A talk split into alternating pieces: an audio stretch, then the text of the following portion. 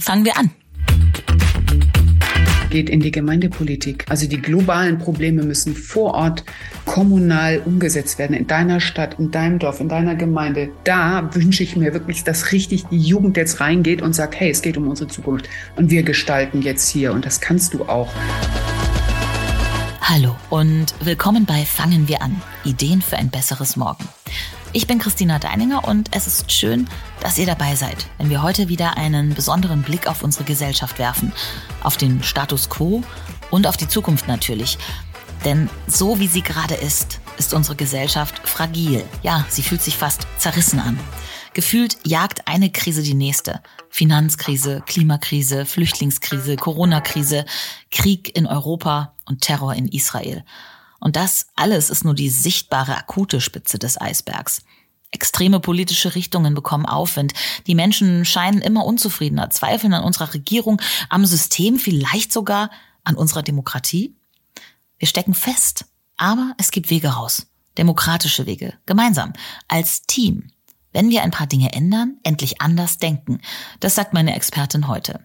Ich spreche mit Claudine Niert. Sie ist Künstlerin und vor allem Politikaktivistin und Sprecherin bei Mehr Demokratie, einem Bündnis, das sich für offene und gemeinsame politische Lösungen auf Augenhöhe einsetzt. Und sie hat für ihr Engagement sogar das Bundesverdienstkreuz am Bande bekommen. Wieso hat es unsere Gesellschaft, unsere Gemeinschaft so zerrissen und wie schaffen wir es, die Spaltung zu überwinden? Für mehr Demokratie und ein besseres Morgen für alle. Ich bin sehr gespannt auf Ihre Lösungen. Herzlich willkommen bei Fangen wir an. Liebe Claudine Nirt.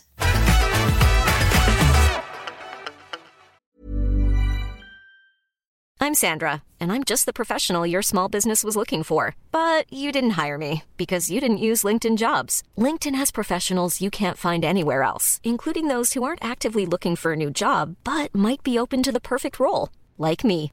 In a given month, over 70% of LinkedIn users don't visit other leading job sites. So if you're not looking on LinkedIn, you'll miss out on great candidates like Sandra. Start hiring professionals like a professional. Post your free job on linkedin.com/people today.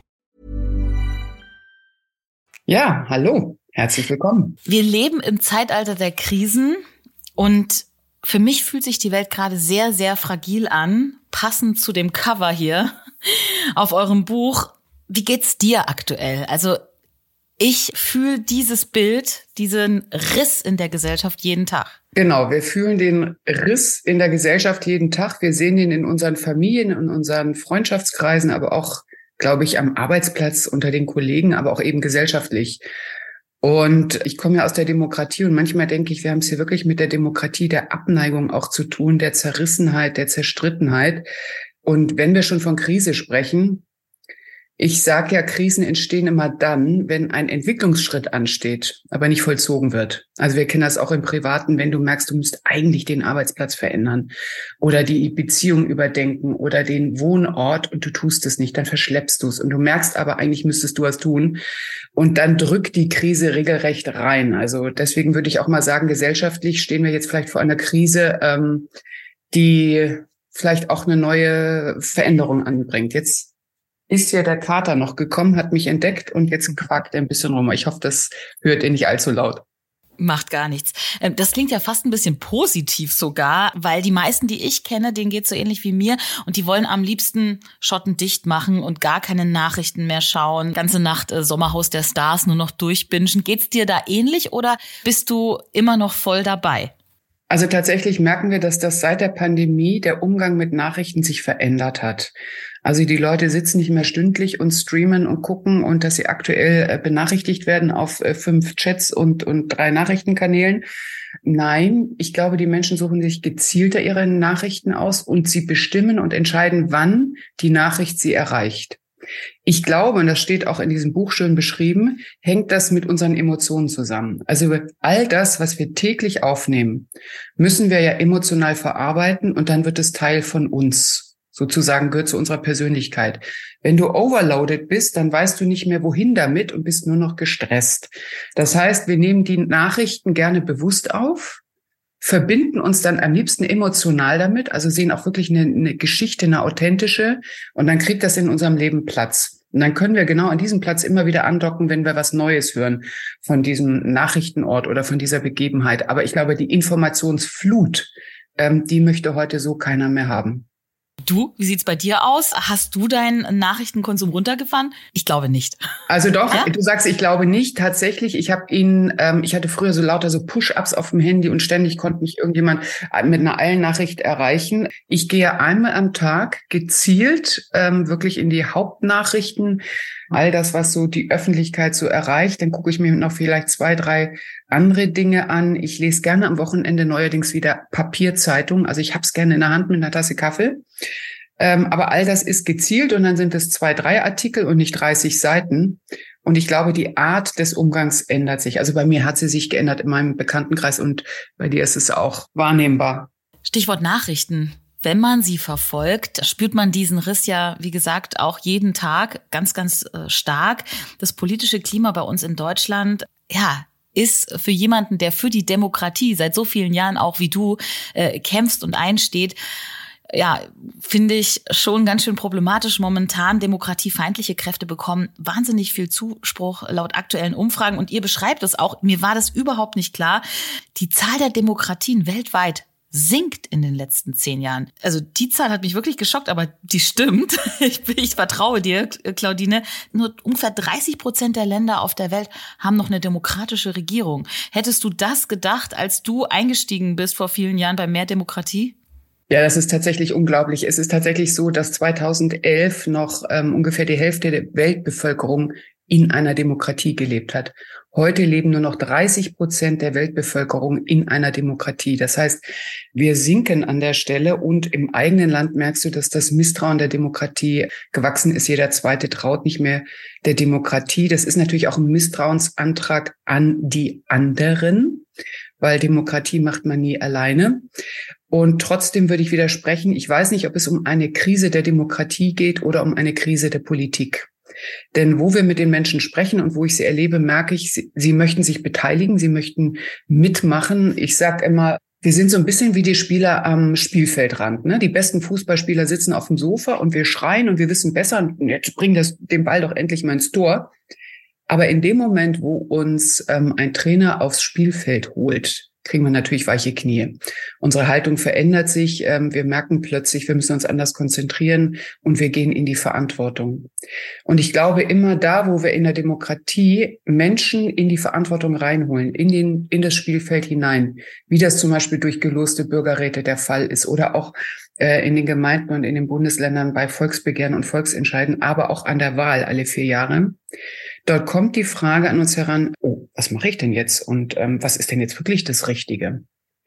So, und das ist ein spannender Moment. Und das merken wir zum Beispiel gerade auch bei den gelosten Bürgerräten. Ich komme jetzt gerade aus Berlin. Da haben wir jetzt am Wochenende die zweite Präsenzsitzung gehabt zum Bürgerrat Ernährung. Und die Menschen merken so, boah, so einfach ist das ja gar nicht. Die Politik muss das jetzt entscheiden und ah, da gibt's ja noch die Haken und Ösen und die Nebenwirkungen. Und um Gottes Willen, wie machen wir das denn jetzt? Und dann merkst du sofort, von der Zuschauerdemokratie in die Verantwortungsdemokratie ist es nicht weit. Du musst einfach nur die Menschen befähigen, dass sie die Möglichkeit haben, Teil zu werden der Problemlösung und nicht immer das Gefühl haben, sie sind das Problem. Uns wird doch den ganzen Tag suggeriert, du bist das Problem, du isst falsch, du fährst falsch, du machst den falschen Urlaub. Also eigentlich bist du in deinem ganzen Leben falsch und das ist natürlich deprimierend. Und da erwischst du mich auf der positiven Seite, ich weiß auf deine und meine und die Kompetenz der ganzen Menschen hier in unserem Land, auf die können wir gar nicht verzichten. Wir müssen nur kluge Prozesse gestalten, wie die einfließt, die Kompetenz. Die Bürgerräte sind eine ganz, ganz spannende ähm, Sache die ja auch irgendwie so ein bisschen, also man hat ja wie gesagt das Gefühl, man ist so gespalten, die Gesellschaft ist gespalten in äh, dir, die da und wir. Also so ein Gruppendenken, einfach irgendjemand will mir was Böses, ich muss mich abgrenzen. Aber in dem Bürgerrat, da, da werden ja die vielen Gruppen zu einer Gruppe gemeinschaftlich äh, zusammengefasst, um was zu bewegen, ja. Denn dieses Die und Wir, finde ich, ist ja in so einer Parteienlandschaft, wie wir in der wir leben, unsere Regierung, die uns regiert, die vielen Einzelinteressen konkurrieren da ja die ganze Zeit. Beim Bürgerrat habe ich so das Gefühl, da ist dieses Wir-Gefühl viel vorherrschender. Ist es wirklich so? Du hast den richtigen Punkt erwischt. Also die Spaltung und die Zerrissenheit, die fängt immer in uns an ich distanziere mich von etwas oder von jemanden und äh, merke richtig, wie ich mich innerlich abwende. Ich habe was gehört, was mir nicht gefällt. Ich möchte mit dem nicht mehr an einem Tisch sitzen. Der soll nicht mehr in meinem Freundeskreis sein. So. Das heißt, die Spaltung stelle ich her, indem ich aus der Verbindung und aus dem Kontakt gehe. Jetzt sage ich aber immer, die Würde des Menschen ist unantastbar. Das heißt, wir können Positionen verachten, aber die Menschen können wir nicht verachten. Das heißt, wie bleibe ich jetzt in der Demokratie in Kontakt, bin aber inhaltlich zum Beispiel nicht deiner Meinung. Und da spreche ich auch von der Demokratie der Zuneigung, wenn es eng wird, wenn es schwierig wird, sich nicht abzuwenden, sondern zu verstehen, hey, warum hatten der andere oder diejenige jetzt die und die Position? Was hatten die erlebt? Was hatten die für eine Erfahrung? Deutschland ist gespalten. Ja, warum denn? Wir haben eine deutsche Einheit. Ja, strukturell ja. Aber emotional sind wir überhaupt nicht zusammengewachsen. Wir sind eine Gesellschaft mit zwei völlig unterschiedlichen Vergangenheiten und Erfahrungen und Enttäuschung und Hoffnung. Und wenn ich aber verstehe, was jemand erlebt hat, dann verstehe ich oder kann ich zumindest nachvollziehen, warum diese Position so entstanden ist. Und aus dem Zuhören entsteht auch wieder ein besonderer Moment. Und den hast du in den Bürgerräten. Also wenn wir deutschlandweit 160 Menschen aus den Melderegistern losen, dann bestimmt sozusagen der Zufall, mit wem du sprichst.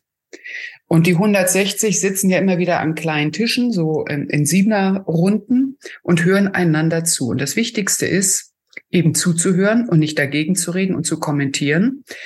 Und mit jeder Meinung, die du hörst, verändert sich ja auch deine eigene Meinung. Also du beziehst es ja immer auf das, was du denkst. Wenn du aber von 160 Leuten 159 Positionen und Meinungen gehört hast, dann merkst du, boah, das ist, ah, das ist die Vielfalt der Gesellschaft. Und dann entsteht der Moment des Gemeinsinns, wo man sagen kann, so jetzt habe ich alles gehört. Aber was könnten wir denn jetzt der Politik und dem ganzen Land eigentlich empfehlen? Und da entsteht der Moment, wo die Menschen sagen, so, es geht gar nicht um mich, dass ich alle davon überzeuge, dass meine Meinung die richtigste ist, sondern dann kristallisiert sich etwas heraus, wo wir sagen, eine Wir-Kompetenz. Ähm, ein Vorschlag kommt auf dem Tisch, wo es überhaupt keine Rolle spielt, wo die 160 herkommen, wo die politisch stehen, sondern das ist ein erarbeiteter Vorschlag, von dem die Gemeinschaft ausgeht, dass sie ähm, konsensfähig wäre, sogar in der ganzen Gesellschaft. Und das ist ein besonderer Moment. Und ich glaube, der hypt gerade so auch ähm, bei den Bürgerräten, auch wenn es nur Empfehlungen sind. Also die Politik kann ja die Empfehlungen dann nur aufgreifen. Bürgerräte, ich glaube wirklich viele, viele Menschen wissen gar nicht, dass das Projekt existiert und es ist ja, glaube ich, aus der Projektphase schon raus. Also das ist ein wirklich gewählter Bürgerrat aus einem Projekt entstanden, der aus ja, Menschen, die die Gesellschaft abbilden, besteht. Nicht Parteimitgliedern, sondern wirklich, was sind da für Menschen drin? Vielleicht kannst du uns das mal, wenn du, wenn du gerade auch da warst, ähm, was für Menschen sind in diesem Bürgerrat und wie wird das weitergehen? Ähm, wie genau arbeitet er jetzt und ähm, was wünschst du dir für den Bürgerrat vielleicht in Zukunft? Weil du sagst, er hat nur eine empfehlende Wirkung. Also der Bundestag ist noch sozusagen in der Erprobungsphase. Also der hat jetzt mal gesagt, äh, liebe Bürger, zufällig ausgelost, äh, beantwortet uns mal die Frage, ob wir uns in eure Ernährungsgewohnheiten eigentlich einmischen sollen, ja oder nein. Und wenn ja, wie und wenn ja, wo? Ist eine spannende Frage. So, und dafür sind tatsächlich bundesweit 160 Einwohner und Einwohnerinnen ausgelost worden. Also jeder, der jetzt hier zuhört, war eigentlich in dem Tool mit drin. Die jüngste oder der jüngste kann 16 sein. Nach oben hin gibt es keine Grenze. Und diese Menschen treffen sich an drei Wochenenden von Freitag bis Sonntag und dazwischen haben sie noch Online-Sitzungen. Das Ganze geht jetzt, sage ich ähm, mal, bis, bis Januar. Dann ist, liegen die Ergebnisse vor. Der Bundestag möchte aber nicht mehr als neun Empfehlungen haben. So, das heißt, die Bürger gucken erstmal in diesem Bürgerrat, ähm, was beschäftigt uns denn wirklich eine Ernährungsfrage? Also ist es ähm, die gesundheitliche Zusammensetzung unserer Nahrungsmittel, die Bezahlbarkeit der Nahrungsmittel, wie gehen wir denn mit unserer Fleisch- und Tierhaltung um, wie gehen wir denn mit Zucker und den Nahrungsmitteln, die uns nicht gut tun, um und lauter solche Fragen sind dann werden natürlich behandelt. So, und das Spannende ist, das einzige, was die Menschen verbindet, wenn sie zusammenkommen, ist, hey, bist du auch gelost? Ach, wo kommst du denn her? So, krass. Und da hast du natürlich, weil es der Querschnitt der Bevölkerung ist, und zwar nach Bildungsabschlüssen, nach Alter, Geschlecht, nach Land und auch nach Ernährungsgewohnheiten. Also wir haben eine Fleischquote eingeführt. Also so viele, äh, ich glaube, wir haben zwei Prozent Veganer, zehn Prozent Vegetarier, der Rest in Fleisch. Also genau nach dem Schnitt ist auch der Bürgerrat zusammengesetzt und geht jetzt wirklich zusammen in die Arbeit. Und ich kann ja sagen, da hast du natürlich äh, vom Haus quasi den Porsche-Fahrer bis zu dem einfachen Polo-Fahrer, Fahrradfahrer, Motorradfahrer. Die, der Rest kommt mit der Bahn und äh, zu Fuß, weißt du, das sind wirklich die unterschiedlichsten Menschen aus unserer Gesellschaft. Und natürlich hast du alle politische Positionen auch mit am Tisch. Das spielt nur gar keine Rolle, weil von vornherein durch die externe Moderation wird die Gruppe als Gruppe geteamt sozusagen. Und gute Gruppen funktionieren ja dann, wenn eine hohe psychologische Sicherheit da ist. Also das heißt, dass die Teilnehmenden keine Sorge haben müssen, dass sie sich schämen müssen, wenn sie irgendwas äußern, wenn sie was sagen, was sie vielleicht auch nur anfänglich erstmal gedacht haben, noch nicht durchdacht haben, so. Psychologische Sicherheit stellst du ganz einfach her. Jeder redet einmal. Bevor das zweite Mal redet, haben alle einmal geredet. Psychologische Sicherheit stellst du her, indem du zuhörst, indem du versuchst zu verstehen, warum der andere diese Position hast und nicht indem du gleich dagegen anredest und so geht's gar nicht. Da merkst du, kommt schon Stress auf. Ähm, psychologische Sicherheit entsteht, wenn du den leisen Stimmen genauso zuhörst wie den lauten. Und das sind so ganz einfache auch Moderationsmethoden, die dort einfach professionell angewendet werden, zu, zu sehr viel äh, Wirkung kommen. Und ein Bürgerrat trifft sich einmal in seiner Sitzung auch mit der Politik. Und das ist super spannend, weil die Politik sieht plötzlich, meine Güte, die Bürger arbeiten sich richtig tief ein in die Sache. Die sind erstaunlich kompetent, die kriegen ja auch Input von Experten. Und äh, umgekehrt sagen die Bürger, oh, Politik ähm, fängt dann doch an, mich wieder zu interessieren. Das ist ja gar nicht so, wie ich es mir vorgestellt habe. Und das ist der Nebeneffekt. Ganz viele Bürgerräte gehen nachher in die Politik, äh, beziehungsweise bleiben politisch aktiv, engagieren sich entweder in ihrer Kommune, in ihrer Gemeinde, gehen vielleicht sogar in Gemeinderat oder in Verbände, aber sie sind wieder am Ball, weil sie merken, hey, ich bin gefragt worden, es kommt ja auch auf mich an.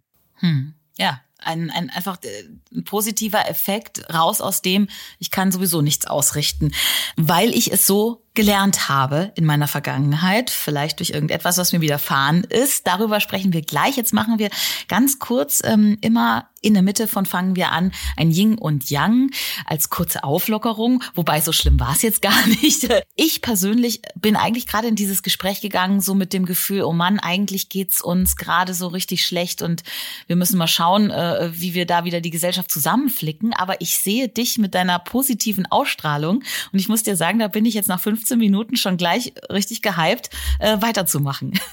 Du sprichst einen tollen Punkt an. Ich habe jetzt im Sommer so drei Monate in Schleswig-Holsteins Innenstädten Unterschriften gesammelt für ein Volksbegehren, ne? Auch für Bürgerbeteiligung. Und jetzt sage ich dir, natürlich haben wir die frustrierte äh, Großmutter, die Omi gesehen, die sagt, oh, wer fragt mich denn? Und ich mit meiner kleinen Rente. Natürlich habe ich den ungeduldigen Unternehmer erlebt, der sagt, vor lauter Regularien muss ich hier bald das Land verlassen. Oder die junge Studentin, die sagt, hey, ich überlege mich zu radikalisieren. Ich habe keine Zukunft mehr. Und da ist mir schon deutlich geworden, liebe Politik, das kannst du nicht durch Sachargumente einfach wegargumentieren. Du musst erstmal die Emotionen und Nöte und Sorge fühlen von den Menschen. Macht euch mal damit gemein. Und wenn das wirklich mal wahrgenommen wird, dann könnt ihr danach auch über Inhalte reden. Aber erstmal hat, haben ganz viele Menschen auf der Straße oder auch in der Gesellschaft die, die Sorge, sie sind alleine, sie sind zurückgelassen und haben auch selber das Gefühl, sie sind ausgegrenzt. Also ich komme da gar nicht mehr mit, betrifft mich das noch und ach, was kann ich denn schon dazu beitragen? So, aber wenn du sie dann befähigst und reinholst, dann sind sie hellwach, dann bringen sie ihre Alltagskompetenz rein und dann merkst du eigentlich die Lösung der heutigen Probleme entstehen nicht durch wenige Kluge, die sogenannten Experten, sondern die Lösung der Probleme, die heute so komplex sind, können nur entstehen aus der Vielfalt der Kompetenz aus der Gesellschaft heraus. Weil du siehst die Dinge anders als ich und dein Nachbar schon wieder anders. Aber das ist eine ganz wichtige Information, die in die Lösungsfindung einfließen muss. Weil wenn ich ein Klimagesetz haben will, was für alle äh, hilfreich ist, dann müssen sowohl, sage ich mal, umweltpolitische Gesichtspunkte, aber auch die Sozialgesichtspunkte oder liberale Gesichtspunkte mit reinfließen oder konservativ. Also du merkst, ähm, nur aus der Vielfalt und aus der Gesamtheit, die in der Gesellschaft auch zu finden ist, wenn die mit einfließt in die Lösungsfindung, ich glaube, dann kommen wir in eine zufriedenstellende Politik. Ja, da gibt's ja auch ein paar ganz äh, spannende Forschungsprojekte, die zeigen, wie das auch gehen kann, wie man sowas umsetzen kann. Darüber sprechen wir gleich. Jetzt machen wir kurz unser Ying und Yang. Ich gebe dir immer zwei Begriffe. Du entscheidest dich für den einen, den anderen, beide oder keinen. Kannst auch kurz was dazu sagen. Oder du lässt es einfach so stehen. Bist du bereit, Claudine? Ich ja gerne. Okay. Demo oder Diskussion? Ist das schwierig? Diskussion, Diskussion, Diskussion, Gespräch. Okay. Auseinandersetzung, ja. Neuwahl oder Augen zu und durch? Weder noch, da muss ich ja widersprechen. Das geht nicht. Da muss ich den Mitte was anderes finden. Okay. Äh, Plakatkampagne oder Reel auf Instagram? Reel auf Instagram. Schweiz oder USA? Schweiz. Dann habe ich ähm, Königreich Bhutan oder Vereinigtes Königreich. Warum habe ich das gewählt? Weil die Menschen im Königreich Bhutan ja angeblich die glücklichsten auf der Welt sind. Und Aber klar, natürlich. Ja? Wir haben Glücksminister, auf jeden Fall. Gesamtschule oder Waldorfschule? Ist ja beides das Gleiche. Ist das so? Wo herrscht mehr Demokratie? Oh, das hängt von der Schule ab. Aber in beiden Schulen sind halt alle vertreten bis sehr hohe, bis zu den sehr hohen Klassen. Und das letzte, wo lieber zu Gast? Hart aber fair oder beim Markus Lanz? Markus Lanz. Hart aber fair war ich schon. Ah, schön, ja. das ist schön, dein Yin und Yang, das gefällt mir. Da könnte dich Markus gerne mal einladen, das war's aber auch schon, denn ähm, ich finde nämlich gerade am Beispiel von diesen Polit-Talkshows sieht man ja, und das ähm, schreibt ihr eben auch in eurem Buch, dass Emotionen, Persönlichkeit und individuelle Erfahrungen das Handeln von Menschen steuern und auch das Handeln von Gruppen. Und ihr sagt ja, man muss eigentlich aus der Persönlichkeitspsychologie die Tools und das, was es da für Erkenntnisse gibt in der Forschung, übertragen auf unsere Gesellschaft. Also wie du auch sagst, unsere Gedanken, unsere Gefühle bestimmen unser Handeln und auch, was wir vielleicht in der Vergangenheit erlebt haben, Stichwort in der Gesellschaft, auch als Gruppe. Du hast es vorhin kurz angesprochen. Traumata, die uns beschäftigen, zum Beispiel die Wiedervereinigung, die ja ein tolles Erlebnis war, aber gleichzeitig bei vielen Menschen auch so ein Gefühl von Verlust, Identitätsverlust hinterlassen hat. Trauma und Demokratie, wie hängt das zusammen? Ja, ich sag ja, die Emotionen bestimmen eben unsere Politik und unsere Entscheidung auch mit. Lass mich auch mal ein Beispiel bringen, gerade von der äh, Pandemiezeit, da haben wir es wirklich mit extremen Ängsten zu tun gehabt. Der eine hatte Angst vor Krankheit und Tod, der andere hatte Angst vor staatlicher Übermacht, der nächste Sorge, jemanden anzustecken. Je nachdem, welche Sorge du hattest, welche Angst, hast du eine andere politische Maßnahme gefordert. Also Angst vor Krankheit und Tod, da hast du garantiert den, den ganzjährigen Lockdown gewünscht. Äh, Angst, jemanden anzustecken, hast du garantiert äh, deine liebsten Verwandten alle sicher hinter Schloss und Riegel geschützt. Ähm, Angst vor staatlicher Übermacht, bist du auf die Straße gegangen, hast demonstriert, Hilfe, hier kommt die Diktatur. So, das muss man verstehen. Auch unsere, unser Schock, unser Schreck, als der Krieg, ähm, als Russland in die Ukraine rein, reinkam, war ja auch wirklich, das hing uns richtig in den Knochen. Das verstehst du, wenn du weißt, dass Traumata und ähm, ungute Erfahrungen unserer Eltern und Großeltern sich vererben das heißt, warum reagieren wir bei der einen Sache stärker als bei der anderen? Klar, wir haben eine Geschichte mit Ukraine und Russland, unsere Eltern, unsere Vorfahren. Das wird natürlich wieder aktiviert. Und es gibt natürlich auch Erfahrungen, die sind ins kollektive Gedächtnis geschrieben. Und das, glaube ich, ist ähnlich wie beim Mauerfall. Also für die Hälfte ähm, unseres Landes hat sich einfach von heute auf morgen das gesamte Leben verändert. Am Arbeitsplatz, Freundeskreise, du hast in deinem Regal plötzlich äh, komplett nicht mehr deine üblichen Produkte, Seife, Mehl, Butter, äh, Milch gefunden, sondern völlig neue Produkte. Die Grundstücksfrage war plötzlich da. Also das ist, das ist ein Schreck erstmal.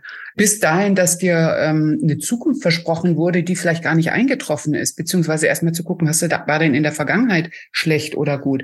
Also es geht darum, du kannst natürlich diese Erfahrung, unguten Erfahrungen ins Private, ins Psychologische, ins Therapeutische stecken. Ich würde aber sagen, das hat heute eine politische Dimension. Das heißt, die Politik braucht auch Formate, wo du das sozusagen kollektiv mit einspeist. Die Politik kann die Dinge nicht nur inhaltlich argumentativ lösen, sondern sie muss auch eine emotionale Antwort bringen. Und da haben wir tatsächlich auch so dieses Pilotprojekt gemacht, Polarisierung und, und äh, Demokratie, also mit 350 Leuten online. Anhand der Frage, was beschäftigt dich heute richtig heftig? Das war gerade Pandemie und Ausbruch des äh, Krieges ähm, Russland-Ukraine da in Austausch zu gehen. Und wir waren total überrascht, weil es geht in der Gruppe. Und wenn du in einer Gruppe dich miteinander austauscht, dass tatsächlich mehr Zusammenhalt hinterher entsteht als vorher. Dass du plötzlich merkst, das hat, ein, hat eine Auswirkung auf meinen Bezug zur Demokratie, wenn ich über die Dinge spreche, die mich emotional belasten zum Beispiel. In diesem Forschungsprojekt ähm, wurde gemeinsam über das, was einen beschäftigt, geredet. Man hat anderen zugehört. Genau das, was du vorhin beschrieben hast eigentlich. Und da kommt ja auch der Begriff, den habe ich auch bei euch zum ersten Mal gelesen, aber was sich dahinter verbirgt, finde ich mega spannend. Global Social Witnessing. Was genau ist das? Und wie kann dieser Begriff und was dahinter steckt uns helfen, ja, dass wir wieder mehr miteinander statt gegeneinander leben? Also das kleine Format kommt von uns, von Mehr Demokratie. Das findet man auf der Website und das heißt ähm, Sprechen und Zuhören. Also da kannst du dich online einloggen. Ich glaube, das ist einmal im Monat und da geht es nur darum, wie geht es dir heute mit der Situation. Und dann kommst du in kleinere Fünfergruppen und tauschst dich in zwei, drei Schleifen aus. So, und dieses Global Social Witnessing ist ein internationales Projekt, das von dem Pocket Projekt. Das beschreibe ich, weil ich da einmal mitgemacht habe. Ich wollte das verstehen. Und tatsächlich ging das gerade um die Frauen in Iran, als die Demonstration losging. Und das war genau der Fall, wie du am Anfang beschrieben hast. Ich höre das im Auto, in den Nachrichten, das saust so durch mein Ohr. Ich merke so, hey, das ist mir jetzt zu viel. Ich müsste danach lesen. Keine Ahnung, was da jetzt los ist. So, ich habe mich dem jetzt an dem Abend in diesem Online-Format global mit Menschen auf der ganzen Erde für zwei Stunden dem Thema gewidmet in diesem Online-Format Global Social Witnessing. Und das war irre, weil wir hatten Erlebnisberichte direkt von Frauen aus Iran, von Familien, die berichten. Dann hast du noch zwei, drei andere Berichte, sehr authentisch. Und du merkst innerhalb der Gruppe dann auch einen Austausch, weil dann melden sich auch Leute international, die vielleicht im Exil wohnen oder auch immer. Ich war nur plötzlich diesem Thema und der Problematik so verdammt nah, dass ich merkte, jetzt machen Nachrichten richtig Sinn, weil das Thema in mir gelandet ist und das ist in mir gelandet, weil ich einen Bezug dazu entwickelt habe. Seit diesem Abend, ich habe nur anderthalb Stunden dafür oder zwei Stunden maximal investiert. Wann immer ich iranische Nachrichten höre, habe ich sofort einen Bezug, weil da ist was passiert, wo ich merke, die Nachricht fließt, fällt jetzt auf einen fruchtbaren Boden. Ich glaube, in der Zukunft müssen wir genauso auch in Nachrichtenformate gehen oder Nachrichtenformate vielleicht sogar erstmal entwickeln, damit ich zukünftig weitere Informationen und Fakten aufnehmen kann. Im Grunde brauchen wir das jetzt gerade für, für Israel auch, ne? Das, da hörst du, du suchst ja auch im Internet so Erlebnisberichte, aber das Ganze ein bisschen aufbereiteter, mit Menschen sogar global geteilt, weil ich nicht weiß, wie die Leute das in China, USA, Südamerika gerade auffassen oder in Russland. Aber das ist eben online möglich. Und das sind so Zukunftsformate, wo ich sage, die machen Hoffnung. Also bitte entwickelt weiter solche Prototypen und geht anders mit den Informationen um, so dass wir sie emotional in uns auch abbilden können, weil dann sind wir Teil dieser Information. Oder Absolut. die Information wird Teil von uns. Ja, es wäre so schön, wenn wir diese Tools jetzt schon alle äh, verfügbar hätten und Menschen wüssten, wie sie Zugriff darauf äh, bekommen. Also, wer das hört, auf jeden Fall mal auf die Seite von Mehr Demokratie gehen und auch mal äh, schauen, was da alles so äh, steht und geboten ist, weil die Demokratie, ja, es, ich glaube, es gibt keine andere Zukunft für uns, auch wenn sie ganz schön gelitten hat in den letzten, ja, Jahren, muss man leider Die Demokratie ist ja eigentlich für uns so die höchste Staatsform, weil sie das Versprechen der größtmöglichen Zufriedenheit aller ist. So, das ist ja die, der Wunsch, der dahinter steht. Nicht einer führt uns in paradiesische Zustände, sondern gemeinsam entwickeln wir uns hin oder stimmen uns mehrheitlich ab in paradiesische Zustände. Und wir sind aber noch viel zu sehr in einer Kultur, dass wir den Klügsten der Klügsten wählen, der uns dann sagt, wo es lang geht. Und das wird nach jeder Wahl enttäuscht. Das geht nicht mehr, das funktioniert nicht. Deswegen sage ich, wir stehen eigentlich vor der Transformation, wo es in Richtung nicht der Alleinherrschaft gibt oder der allein glücklich machen und selig machenden Regierungschefs geht, sondern eigentlich in Teamorganisation. Warum ist das Kanzleramt nicht von einem ganzen Team besetzt, jedes Ministerium? Warum sind nicht alle die in, im Bundestag vertretenen Parteien zusammen am Regierungstisch, ähnlich wie in der Schweiz, ein Konkordanzsystem? Weil dann habe ich wirklich das Gefühl, meine Partei sitzt vielleicht, wenn ich sie gewählt habe, nicht in der Opposition oder nur in der Regierung, muss ständig mit der Opposition sich auseinandersetzen, sondern hast du immer Teambildung. Also das ist jetzt ein bisschen Zukunftsmusik, Aber das setzt genau da an, wir, wir suchen eigentlich die Kompetenz der mehreren und nicht des einen charismatischen, klügsten, stärksten, der es für uns alle richtet. Das ist ja schon fast äh, eine Vision, denn eigentlich wollte ich dich gerade genau danach fragen. Du bist schon so viele Jahre äh, mit dabei und Aktivistin, hast das Bundesverdienstkreuz bekommen, aber du hast bestimmt noch viele Visionen für die Zukunft. Das ist wahrscheinlich eine davon. Oder wenn du jetzt mal Mäuschen spielen könntest, deine ideale Welt in zehn Jahren, wie sehe die aus, die demokratische Welt? Also erstmal, dass wir in einer Demokratie leben, die sich ständig weiterentwickelt mit der Gesellschaft, so wie sich alle Lebensbereiche verändern. Dass wir die Demokratie immer anpassen können, merken so, ja, so möchten wir eigentlich gerne miteinander uns vereinbaren, unsere Inhalte aushandeln. Und tatsächlich geht das für mich in die Richtung, viele Formate und Prototypen immer wieder entwickeln, wo die Intelligenz der vielen oder der Gemeinschaft mit einfließt und wo dieses, ähm, ich sagte mal, wo es lang geht, immer weniger wird. Das ist eine andere Kultur. Und ich glaube, die jüngeren Generationen, die bringen schon was wirklich von dieser neuen Kultur mit, weil die sind am meisten abgenervt von diesem, ich sag dir, wo es lang geht und du musst mich nur wählen und ich hab's, ich, meine Partei ist die beste, wähl sie mal so, ne? Das ist eine ganz komische Haltung, die wir haben. Und die Welt funktioniert nicht so kausal. Hier das Problem, da die Lösung. Wir haben komplexe Probleme und die bedürfen auch komplexer Formate, ähm, um denen überhaupt zu begegnen. Und da sind wir an einem Anfang, aber da gibt's auch ganz viel, was da gerade entsteht und sich bildet. Also ich wünsche mir eine Kultur, wo wir auch den Mut haben, Dinge wirklich auszuprobieren. Und zwar während der ganze Karren fährt. Also ne, man muss ja nicht immer gleich aufs neue Auto umsteigen, sondern man kann die Dinge auch ähm, weiterentwickeln, während man sozusagen ähm, das Gefährt lenkt und voranbringt. Ja, und eben nicht nur die da oben, sondern jeder Einzelne kann was tun, aktiv. Und das wollen wir am Schluss ja auch den HörerInnen auf dem Weg mitgeben. Du bist hier als Expertin. Hast du am Schluss noch zwei kleine Tipps für jeden, jede, der, der die zuhört, wie man heute schon was machen kann, was ändern kann, vielleicht im Alltag, vielleicht auch nur eine kleine Sache für eine demokratischere Zukunft für uns alle? Ja, also eine Sache ist sehr persönlich. Beobachte dich mal selbst, wie du jeden Tag umgehst mit Dingen, die dir missfallen, die du hörst, die dir nicht gefallen, also wie du innerlich in Distanz gehst und guck mal, wie du trotzdem in Kontakt bleibst. Das ist so das eine. Und das andere ist, das sage ich oft natürlich jungen Menschen, klebt euch nicht an die Straße, sondern geht in die Gemeindepolitik. Also die globalen Probleme müssen vor Ort kommunal umgesetzt werden, in deiner Stadt, in deinem Dorf, in deiner Gemeinde.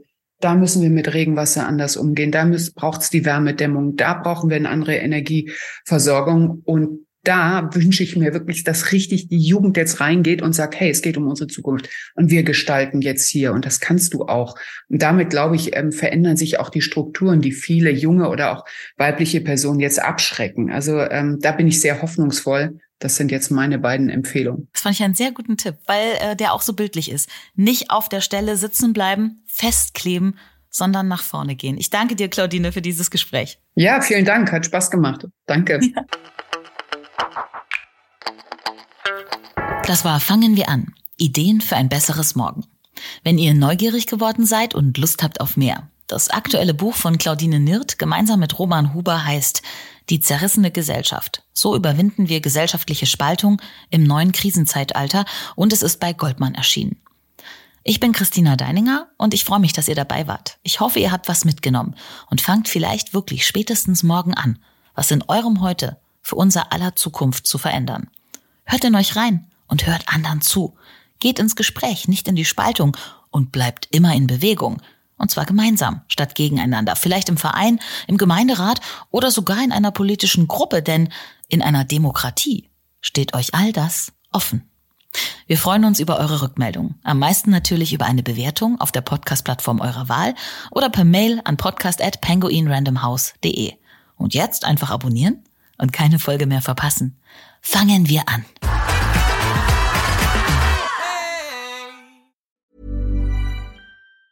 Hi, I'm Daniel, Founder of Pretty Litter. Did you know cats tend to hide symptoms of sickness and pain? I learned this the hard way after losing my cat, Gingy. So I created Pretty Litter, a health monitoring litter that helps detect early signs of illness by changing colors, saving you money and potentially your cat's life. Pretty Litter is veterinarian developed, and it's the easiest way to keep tabs on your fur baby's health right at home. Go to prettylitter.com and use code ACAST for 20% off your first order and a free cat toy. Terms and conditions apply. See site for details.